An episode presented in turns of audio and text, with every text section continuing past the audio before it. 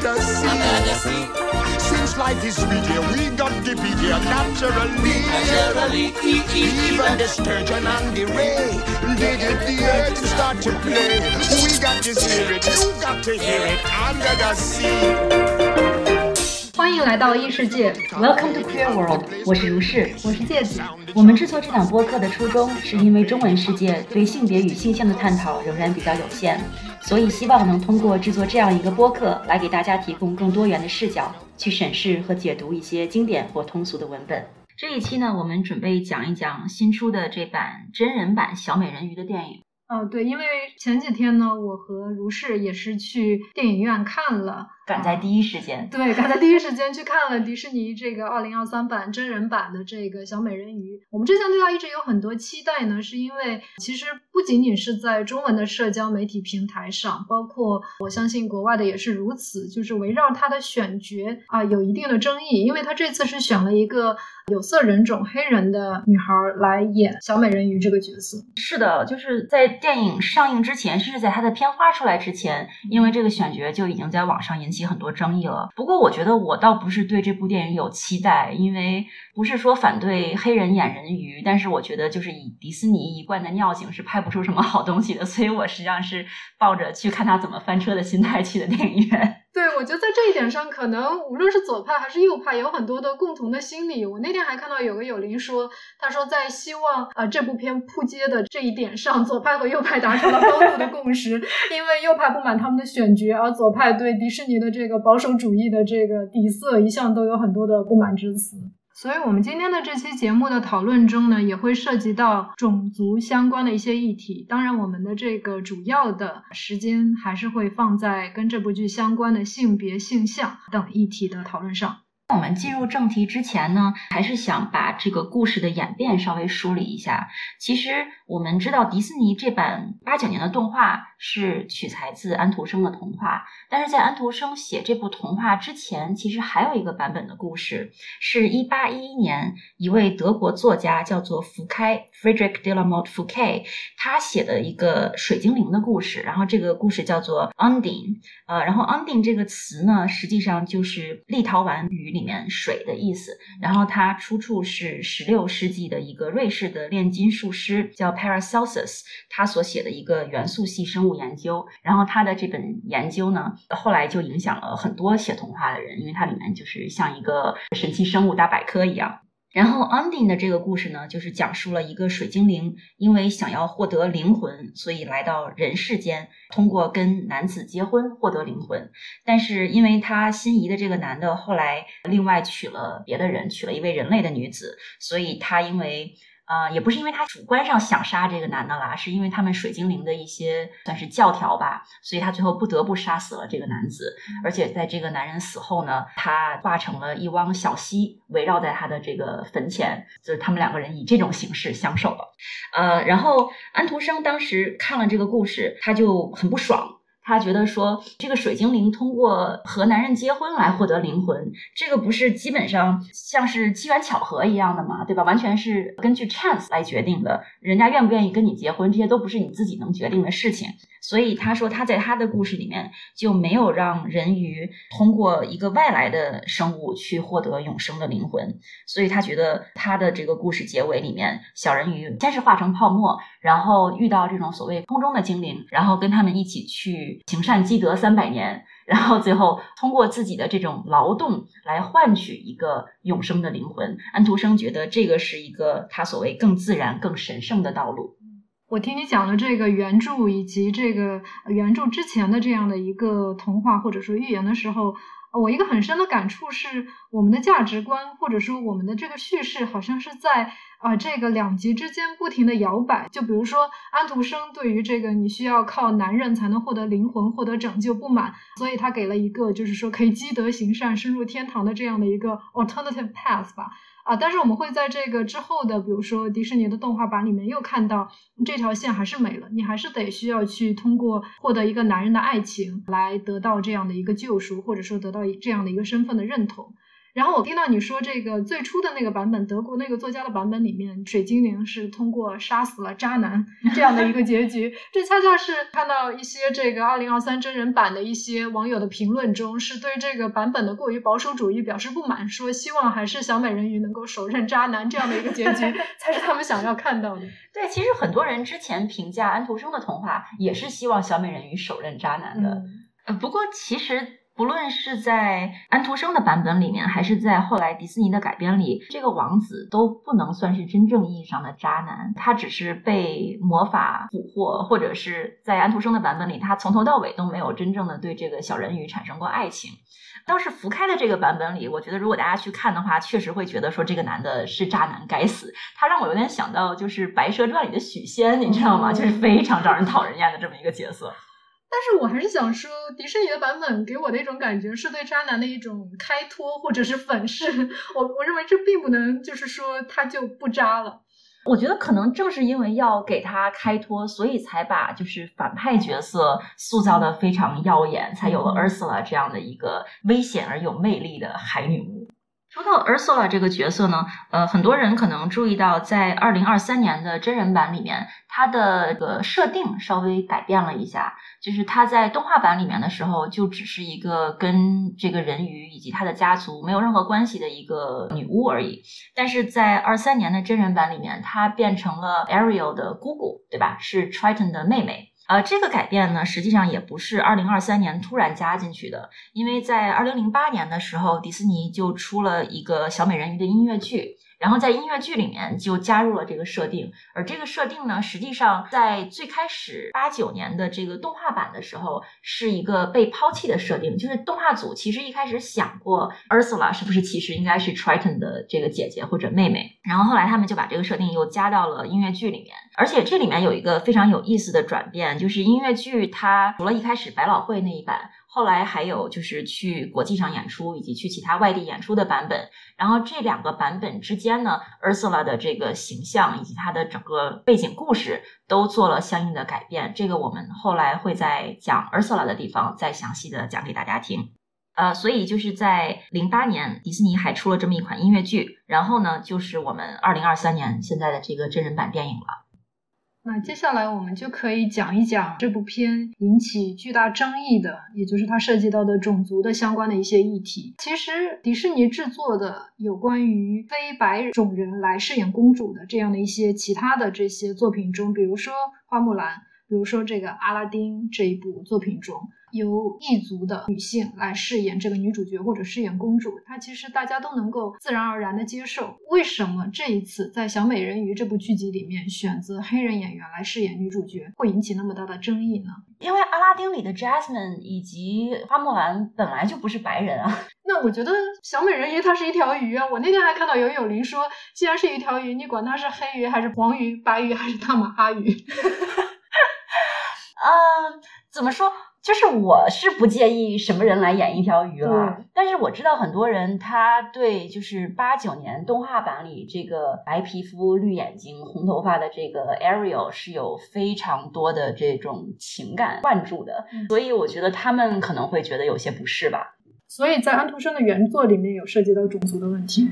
安徒生，我昨天还特意去把原文找出来看了一遍，它里面确实几次提到这个小人鱼的肤色，是有提到说他什么白皙的手、白皙的腿这样的。我真的很想把安徒生从棺材里拉出来，问一问 你到底在不在乎小美人鱼由一个黑人女演员来饰演？其实哦，就是我在网上看到很多非常刻薄的，主要是男性啊，嘲笑这次女演员长得不好看，他们会用“小深浅者”这个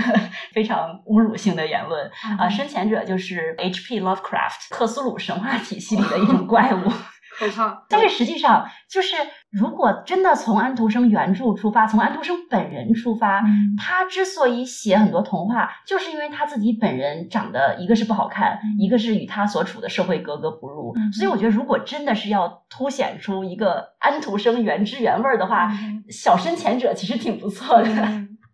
那在我们刚看的这个二三年的这个真人版的小美人鱼中。我觉得有一类演员，他的这个肤色是非常 explicit 的，对吧？那比如说小美人鱼，比如说这个皇后，那我们能够清晰的看到，她是由一个黑人演员来饰演的。那我觉得另一类演员则是通过他们的口音来暗示我们知道他们可能是一个少数族裔的这样的一个身份。就比如说那个撮合王子和公主的这个动物三人组，啊对对对他们有非常清晰的，就是不是英式的或者不是美式的英语的这样的口音。Flounder 其实还挺标准口音的吧？那个 Sebastian 就是那个螃蟹是加勒比海口音，然后 Aquafina 就是配的那只鸟，嗯它的口音我觉得单听听的不是很明显，但是 Aquafina 大家知道它是它是华裔嘛，嗯，我觉得不仅体现在他们的口音中，还体现在他们唱歌的这个风格上，是非常清晰的一个雷鬼的风格。嗯嗯，所以这也是一个暗示他们的这个种族的身份的一个线索。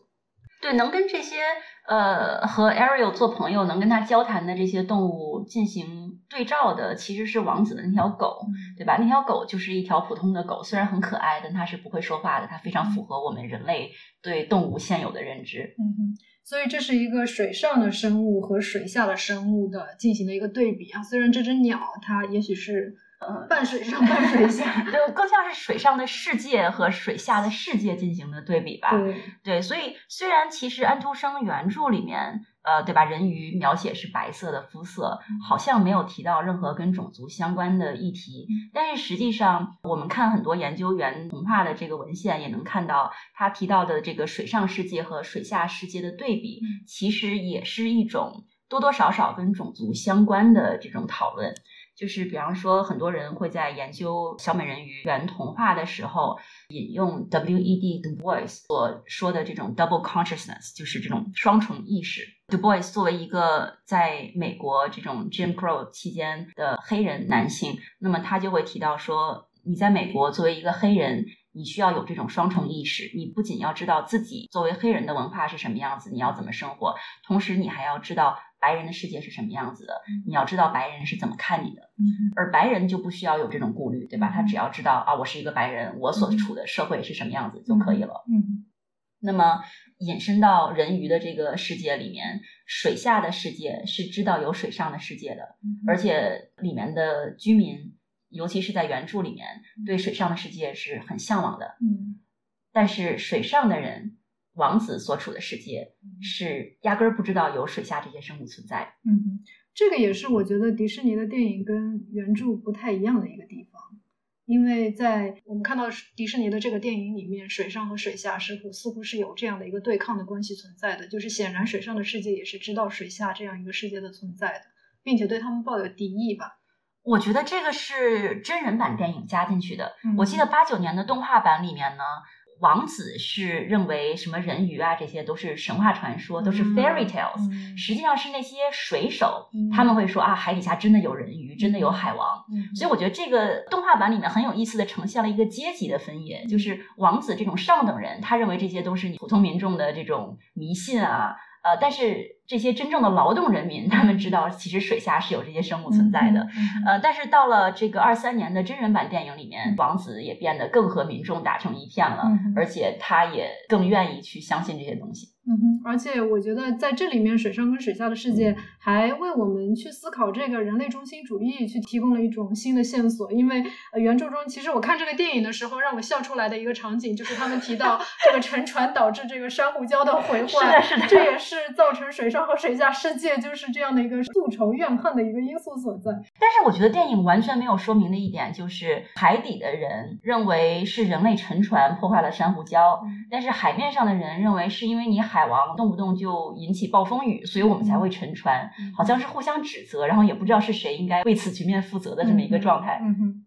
对。那除了我们刚才讲的这个破坏环境啊、破坏珊瑚礁啊以及沉船这样的因素之外呢，啊、在这个真人版里面造成海上世界和海下世界的一个对抗或者说怨仇的这样一个非常重要的因素，是里面非常清晰的提到的，就是说海王说他的妻子海后是被人类所谋杀的。对，就是看电影的时候，我一直等着说后面会对这个进行一个补充，比方说是误会啊，或者是有一个人类进行忏悔的这么一个过程，结果完全没有。然后这个事情好到最后也没有解决。对，其实我一直希望能够让我们看到海后一眼，因为她生出了七个 属于不同种族的女儿，我一直因为非常期待看到她到底是一个什么样的族裔。是的，是的，看着她的女儿，我就觉得啊，这个海后是龙嘛，就是龙生九子，九子各不同。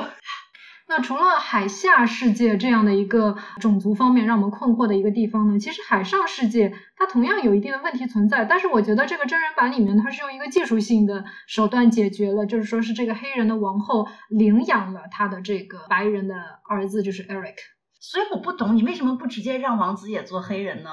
就这个领养的这个设定有什么意义？对，我觉得恰恰是，就是说，现在由一个黑人女主角跟一个白人男性在一起，就是大家我看到网上很多人都很跳脚，对吧？所以我就在想，如果是一个白人女主角和一个黑人男主角在一起，他们会不会跳脚的跳脚的更厉害了吧？另外，我觉得还有一个考量，可能是说，如果王子公主都是选黑人演员来演的话，很多白人可能就会觉得说啊，这是一个黑人的故事，我就没有必要去电影院看了。所以迪士尼可能在票房的层面上有这样一层担忧。对，我觉得票房恰恰是反映了这个更深层的一个社会结构，或者说是社会心理的一个体现。就比如说，大家提到这个迪士尼历史上最著名的票房大获成功的那一些公主片，都是在非常微妙的时间节点，比如说大萧条，比如说战争结束之后推出。那我觉得，而且这些都是，比如说像呃白雪公主啊，像灰姑娘，都是非常典型的白人公主片。那我觉得这个背后其实也反映了一定的这个社会的种族结构和心理。说回这个水上世界和水下世界的矛盾啊，就是二三年的这个电影版，它新加了一堆设定进去，然后最后又都没有 resolve，所以就看的人非常的憋火。但实际上八九年的那个虽然看上去更。简单一些，但其实最后也没有 resolve。就是八九年的那个动画版里面，海王跟他女儿说，人类很危险，因为人类吃鱼。我不知道他们水下世界的这个食物链是怎么样的，可能可能人鱼都吃海草之类的吧。但是反正就说人类吃鱼是很严重的一件事情，而且在这个动画里面，最后他上到人类的这个船上，进入到人类的世界以后。发现人类真的就是吃鱼啊，而且而且 Sebastian 那个螃蟹还有一整段是在就是厨房里面跟厨师斗智斗勇，他最后是被装到餐盘里送上餐桌才跟小美人鱼再相见的。就结合我刚才讲的，就是这个催婚催育啊，或者说撮合王子公主的这个动物三人组，他们讲的是一个啊少数族裔的口音，然后这里再结合这个他们会被人类吃掉，或者说会被海上世界的人吃掉，我觉得这里又体现出一种微妙的跟 race 相关的一些歧视。然后从这点想开去，Ariel 的这个位置也非常的微妙，就是他怎么样一边爱着人类，一边想进入人类的世界，然后一方面又能够接受说啊，人类吃我的朋友。那你刚才说到这个真人版电影，它会有一些画蛇添足的设定。那我印象比较深刻的一点就是啊，在这个电影里面啊，王子非常。Explicitly 啊，明确的提到了他们要出海是因为要去进行贸易，去用甘蔗去换奎宁，这是让我很困惑的一点，因为就是在我看来，这个童话故事就应该是一个架空的历史，但是他要提到这么明确的这样的一个殖民贸易的这样的一个背景，就仿佛是要把它放在特定的历史框架之中，但是后面又没有任何涉及到这一点的地方，所以就让我非常困惑。是的，我还特意去搜了一下，奎宁被大规模的用于医药生产是在一八五零年之后了，所以它实际上给了我们一个比较明确的时间线在电影里。我们知道，十九世纪的时候，加勒比海的这些岛屿基本上都处在殖民统治之下，所以就不清楚王子所在的这个岛国到底是怎么样的一个状况。而且奎宁是一个特别有意思、特别有意义的一个 medicine，或者说一个 artifact 吧。就是我们在讲后殖民的时候，就会在讲，就是这些 medicine 医药在殖民的过程中扮演了一个什么样的角色。因为我们会发现，在这个殖民者对于殖民地东方主义的这样的一个描述中，往往把他们形容成是一个不干净的、不卫生的、危险的地方。那么像这种热带地区的疾病，比如说像疟疾这样的疾病，就会成为典型的他们对于热带地区的这样的一个想象。那么在这个意义下，通过把白人在西方生产的这样的一些药物，像奎宁这样的药物运送到殖民地去，就完成了这样的一个东方主义式的对于殖民者拯救殖民地人民的想象。但这里。被谬的恰恰是像奎宁这样的作物，包括我们之后讲屠呦呦的这个青蒿素也是一样，他们是在殖民地的人民在他们的日常实践中发现了这样的一种药物，尽管他们可能没有在分子生物学的意义上去提炼它，但是他们的命名权和他们的发现权却在这样的历史叙述中被归入了这样的一个西方救世者的这样的叙事框架之中。而且在这个真人版里面，就是看到一个呃肤色是白人的这样的一个王子去说我们要用甘蔗换取奎宁的时候，真的给我一种非常时空错乱的感觉。我当时看的时候也觉得这一段非常的出戏。另外就是联想到他们这个岛国，虽然王后或者女王是黑人，但是他们的整体建筑风格、穿衣风格，尤其是他们皇室的这些，都是非常欧式的，嗯，生活西化的。是是是，而且中间有一段就是呃，这个女主和男主不是逃出宫殿去热带雨林嘛？然后就是热带雨林里面的就是那些，在我看来，他们就是这个 natives，因为他们的民族的服装啊，因为他们的音乐啊，因为他们的这个生活方式啊，所以我在想，这个宫殿和，这个王室，它应该是一个殖民的这样的一个政府吧，就给我的感觉。所以要是这么说的话，那 Eric 王子的这个妈妈应该就不是女王，她是一个王后，只不过这个国王不知道是死了还是怎么样了，反正我们没有没有看到他。那这样的话，就是这种白人男性。或者是殖民者男性配一个当地原住民的女性的这种组合，在殖民地确实是非常常见的。对，所以我们看到地上还是地下的世界，或者说地上地下通婚的世界都是如此。那这里面呢，就又涉及到，就是我看到网友的一个吐槽，就是说啊，哪怕这个我们都实现跨物种的联姻了，对吧？但还是要门当户对，就是得王子配公主。说到这里，我想扯回原作啊，就是我昨天看原作的时候，发现安徒生原本的童话里，这个王子他是有奴隶的，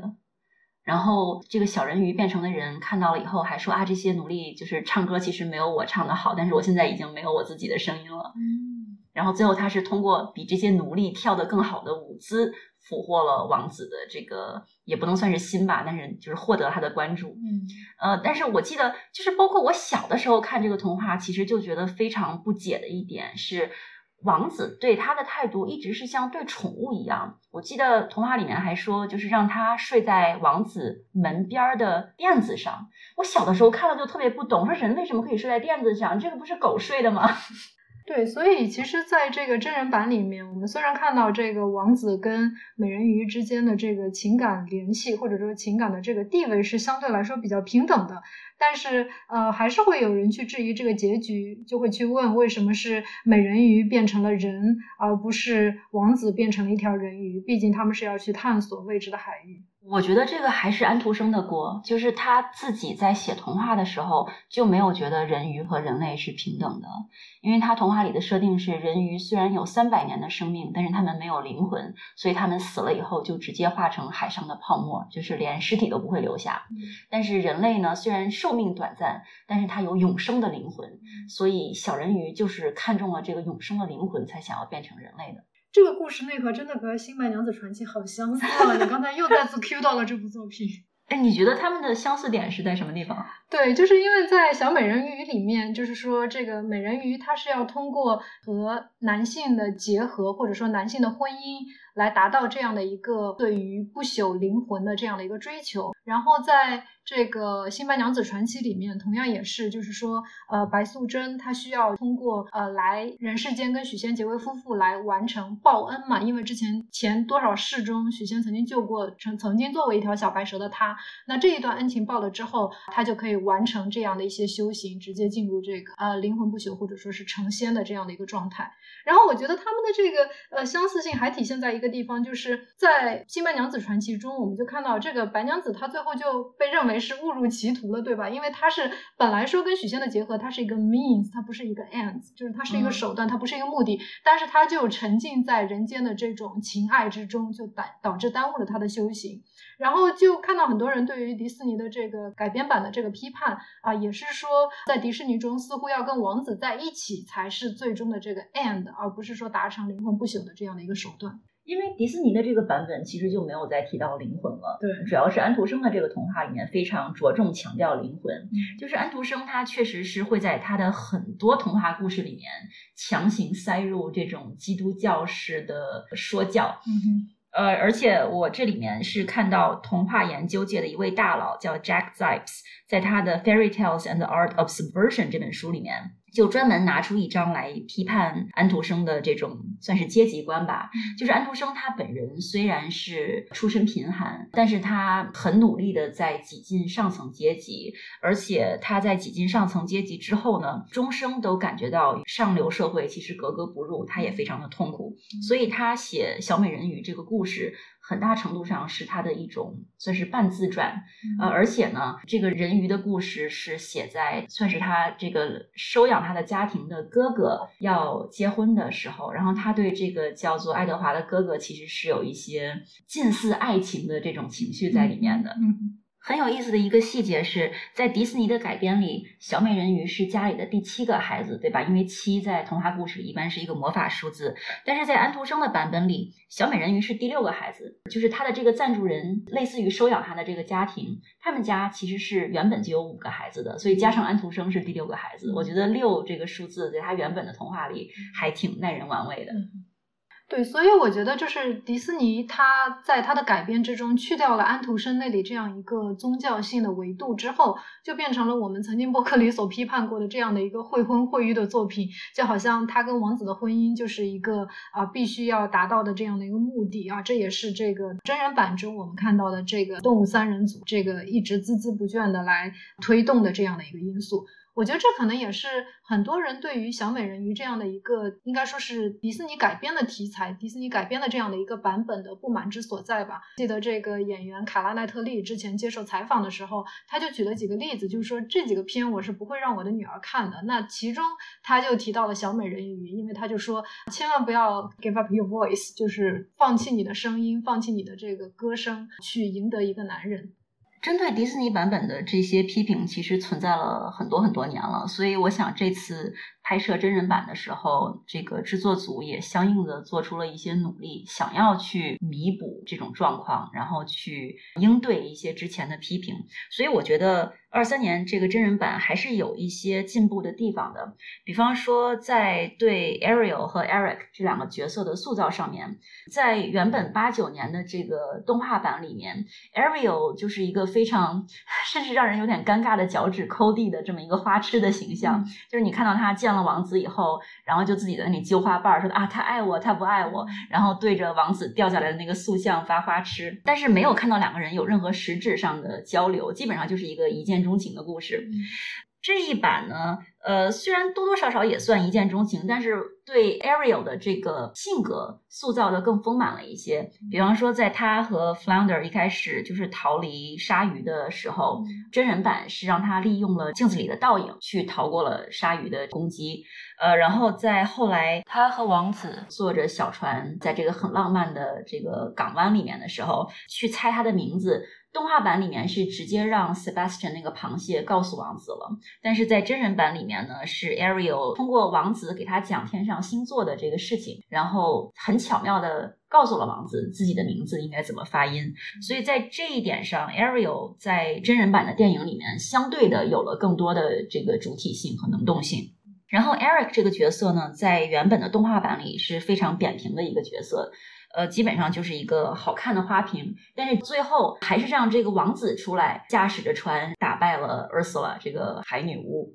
所以就是一个很扁平的纸片人，最后突然给他加戏，但是到了。二三版的这个真人版里面，Eric 首先我们现在知道他也有收集癖，就是他喜欢出去航海，然后去搜集其他国家、其他地区的这些东西，跟 Ariel 喜欢捡沉船上落下来的这些东西是非常契合的。然后我们知道他想要去，对吧？去海洋里探险，然后有点像 Ariel 想要来陆地上探险，所以就是两个人的角色多多少少都丰满了一些。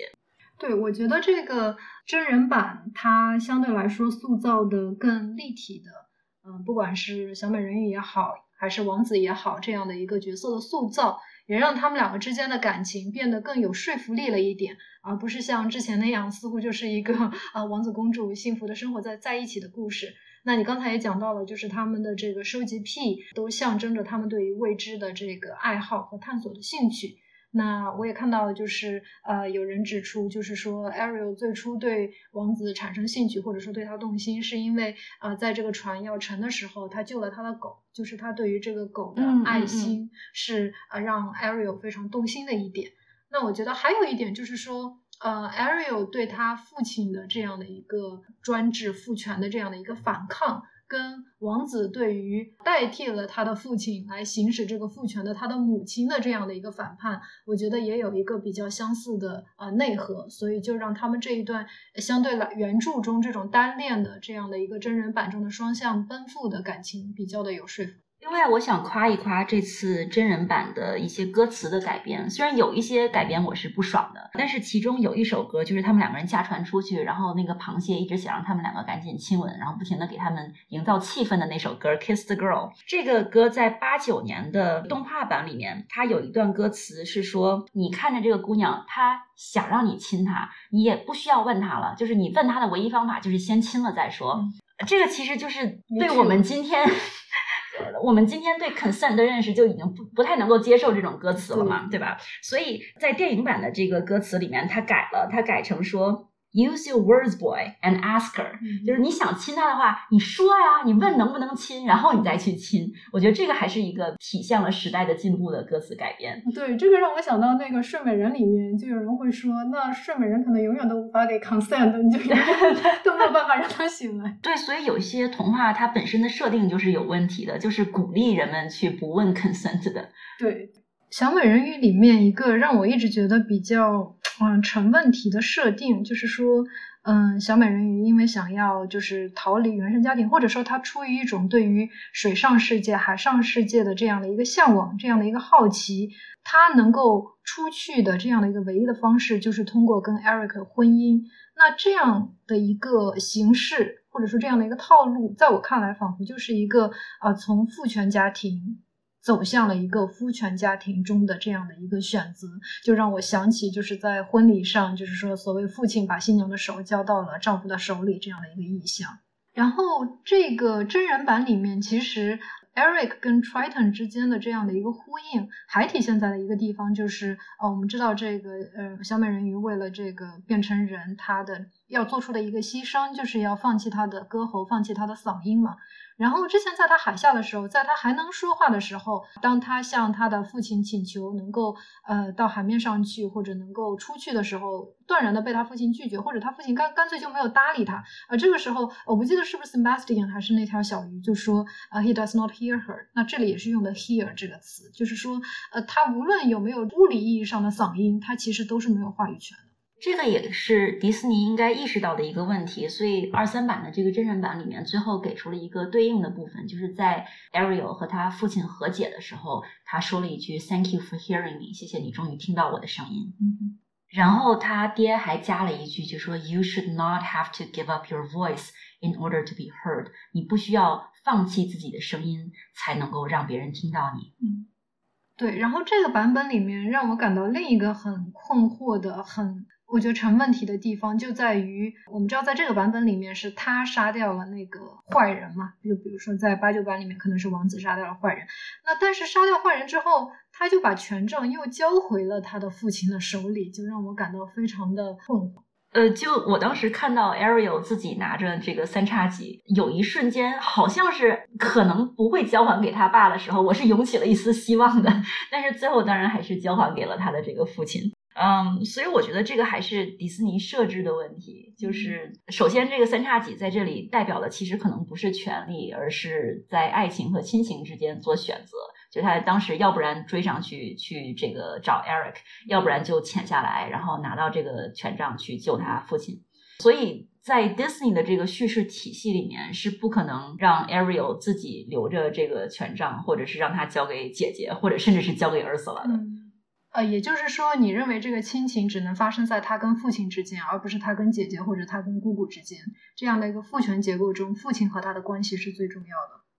我觉得在 Disney 的这个叙事里面是只能被这样呈现的。嗯，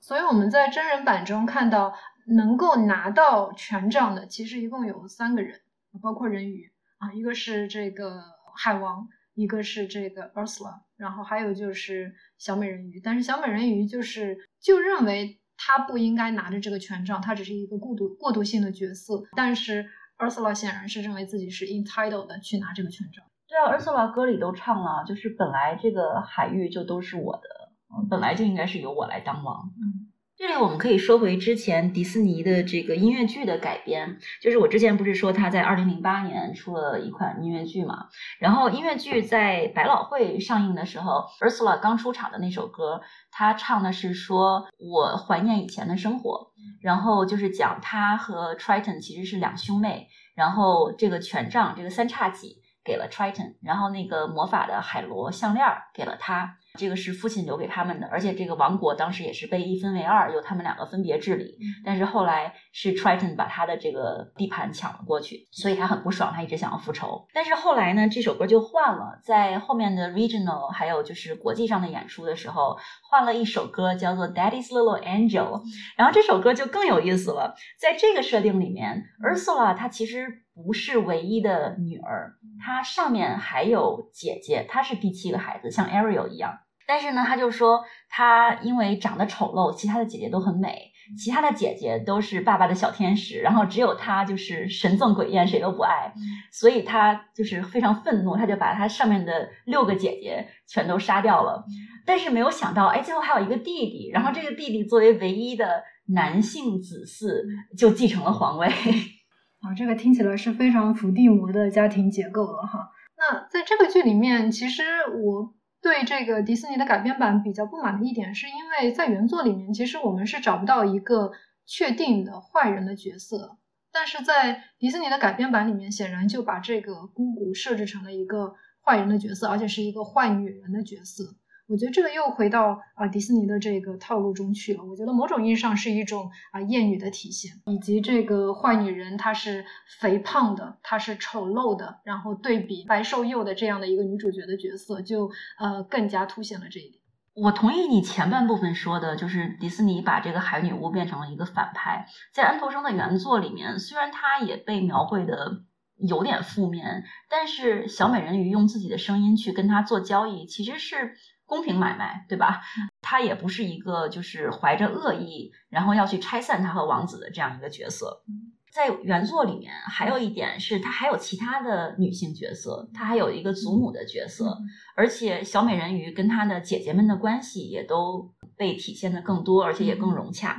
这些内容在。电影版在迪士尼的改编里面都是没有的，嗯，但是我不太同意的是说，Ursula 这个角色，因为她肥胖，不符合白幼瘦的审美，就丑陋或者是令人厌恶。因为实际上，我觉得 Ursula 这个角色非常的有魅力，甚至我小的时候，就是很小的时候看这个八九年的动画版的时候，就觉得她的这个角色，甚至所有迪士尼的反派女性角色，都比这些公主们要有意思的多。啊，对，我觉得我要澄清的一点是说，我不是因为肥胖丑陋，我觉得他没有魅力，而是说遇到这种反派角色的时候，迪士尼喜欢把他们画成或者塑造成这个样子。当然，对于我们现在已经成心智已经成熟的成年人来说，可能会有不同的解读方式。但是，如果我们想到迪士尼主要的受众是那些未成年的啊少男，可能尤其是少女的时候，我不确定他们能不能分辨这一点，就是外貌的美丑与心灵的这个善恶之间的联系。你的意思是说，你觉得小朋友看完了以后会觉得说，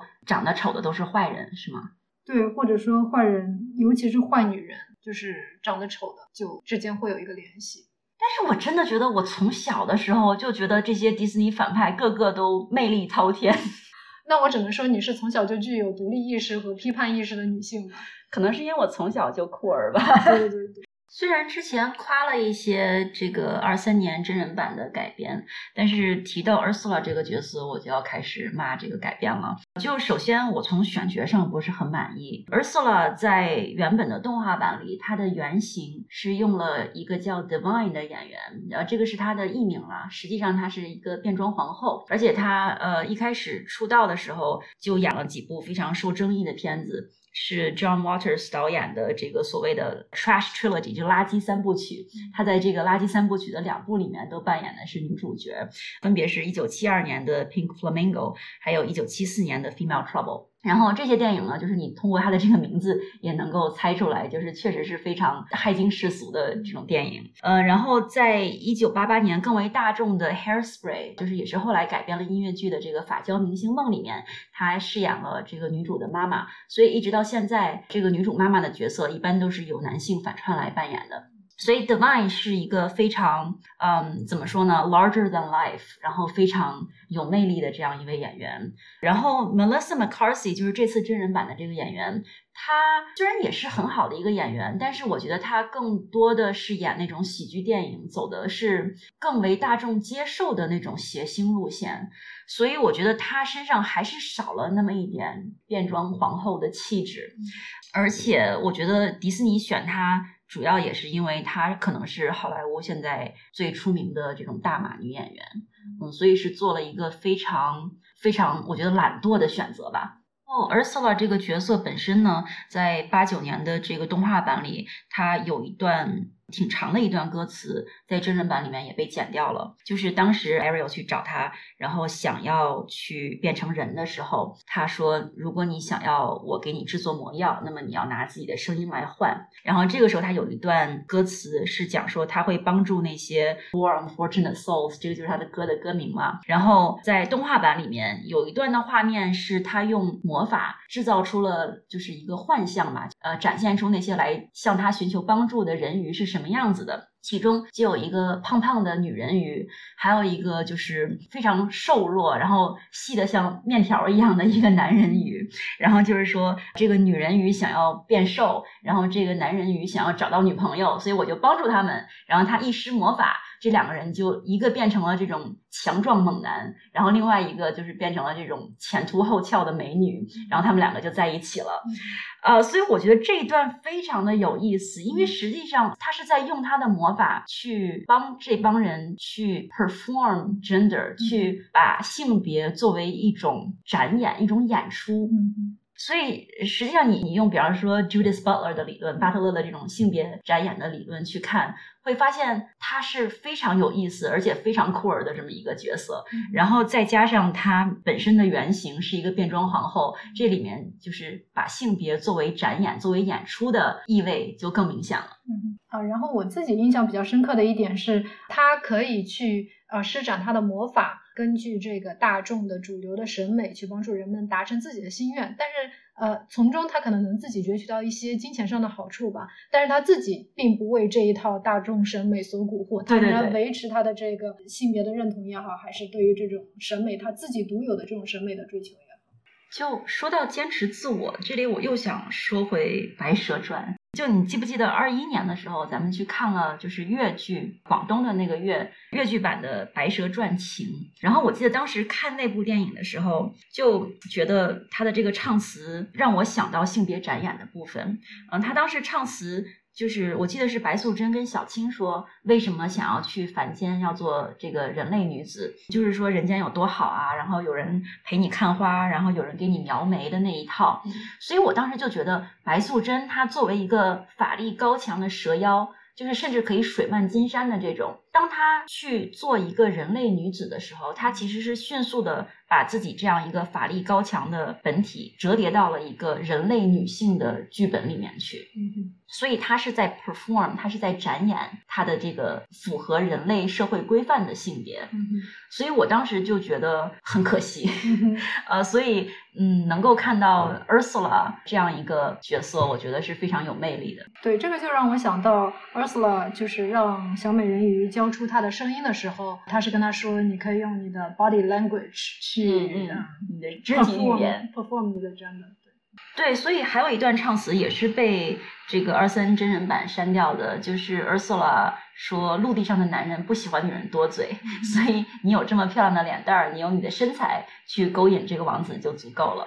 对，我觉得这一段其实应该保留的，因为这一段其实可以看作是 Ursula 对于这个普通男性的一个嘲讽，对，非常犀利的吐槽。对，但是二三版却把这一段给删掉了。所以我们看到，其实 Ursula 是比较符合我们心目中的这样的一个啊大女主的形象啊，但是她在这个戏里面啊，她在这个片子里面，她并不是一个啊女主角，女主角则是这个小美人鱼，那就忍不住让我们去 wonder，就是说，如果以 Ursula 的视角去重新写小美人鱼这个故事的话，那会是一部什么样的故事？那这里面我就看到了，就是说小美人鱼跟呃国内非常火的一部剧，它之间的这样的一个对应。那这个剧就是《漫长的季节》啊，我们会看到，尽管这个小美人鱼从题材上来说，它可能是一个童话、一个玄幻或者是一个爱情剧啊，漫长的季节可能是一个悬疑剧，而且是在这样的一个啊东北伤痕文学的这样的一个背景下所拍摄的啊。但是我们会看到，这个两部戏里面都有这样的一个经历了非常彻底的绝望啊，经历这样想要处心积虑的想要去复仇的这样的一个大女主的形象。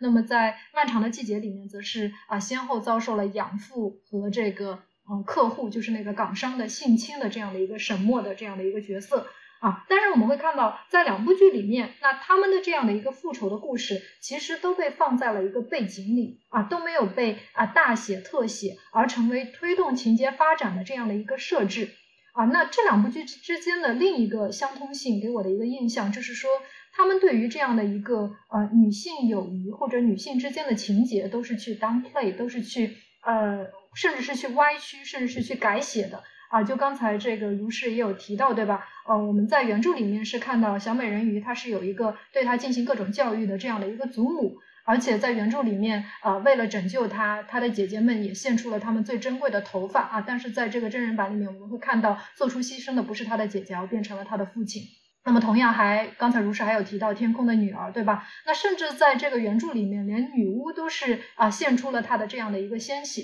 啊，但是在真人版里面，我们会看到啊，这个帮助小美人鱼的都是她的父亲和她的这个丈夫，她的男朋友 Eric 啊，但是她的这些呃这些女性的形象啊都没有什么 agency，即使有 agency，也是像 Ursula 那样的作为这个反派所存在的。那同样的，在这个漫长的季节里面，我们会看到啊，曾经沈墨女主角帮助过的殷红，反而最后坑了她一把。那么同样的，作为姐妹的这个美素和丽如之间，也是各种的不对付。那沈墨的拯救是需要通过他跟王阳、他跟傅维军这样的男女之间的这样的一个联系啊，以及啊男呃王响、宫彪、马德胜这样三人组男男之间的这样的一个联系啊所造成的。所以我们在啊两部剧里面。呃，两部差题材也好，类型也好，差别非常大的剧里面看到了一个共通的内核，就是说他们对于这种女性友谊和女性女性联系的这样的一个呃低调处理，甚至是歪曲和改写。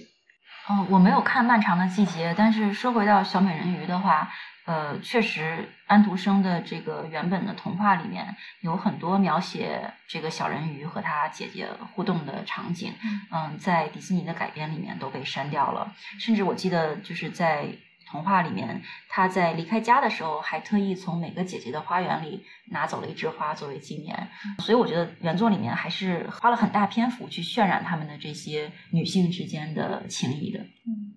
然后我想强调的一点就是说，我们刚才因为一直是在从性别视角来解读或者说来审视小美人鱼这个作品嘛，但是就是说，基本上从女性主义的视角去看小美人鱼的这个作品的话，历来对她的批评声音都比较多。那包括我刚才讲到卡拉奈特利的这这个采访，就是其中的一个例子。啊，但是结合到刚才如是提到的安徒生本人的这样的一个双性恋或者说是一个 queer 的身份，重新来看。呃，小美人鱼这个作品的话，可能就会从中读出不一样的一些意义来。那这个其实是在迪士尼的这个影片中所弱化的一点。比如说，安徒生原作中一再强调的这种小美人鱼从鱼变成人之后这种疼痛感，那在这个片中是几乎没有被涉及的。你觉得这个疼痛感意味着什么呢？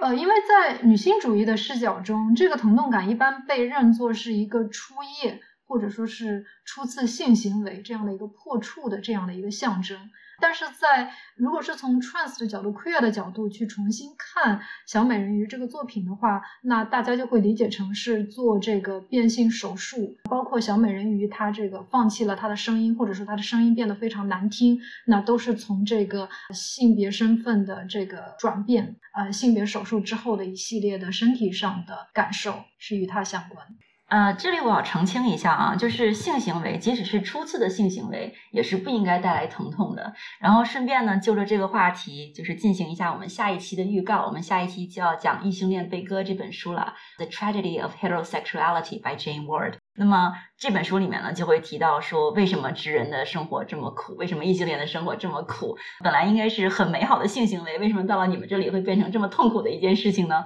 那我们就敬请期待了。今天的节目就到此为止，谢谢大家收听。如果对我们这一期播客有任何补充或者批评，欢迎大家在评论区留言。此外，如果大家还想听我们讲其他的剧集、小说或者其他的文本，也欢迎在评论区告诉我们。下次再见，拜拜。Without my voice, how can I? You'll have your looks, your pretty face. And don't underestimate the importance of uh, body language. The men up there don't like a lot of blabber. They think a girl who gossips is a bore. Yes, on land it's much preferred for ladies not to say a word. And after all, dear, what is idle prattle for? Come on, they're not all that impressed with conversation. True gentlemen avoid it when they can. But they dote and swoon and fawn on a lady who's withdrawn. It's she who holds her tongue who gets a man. Come on, you poor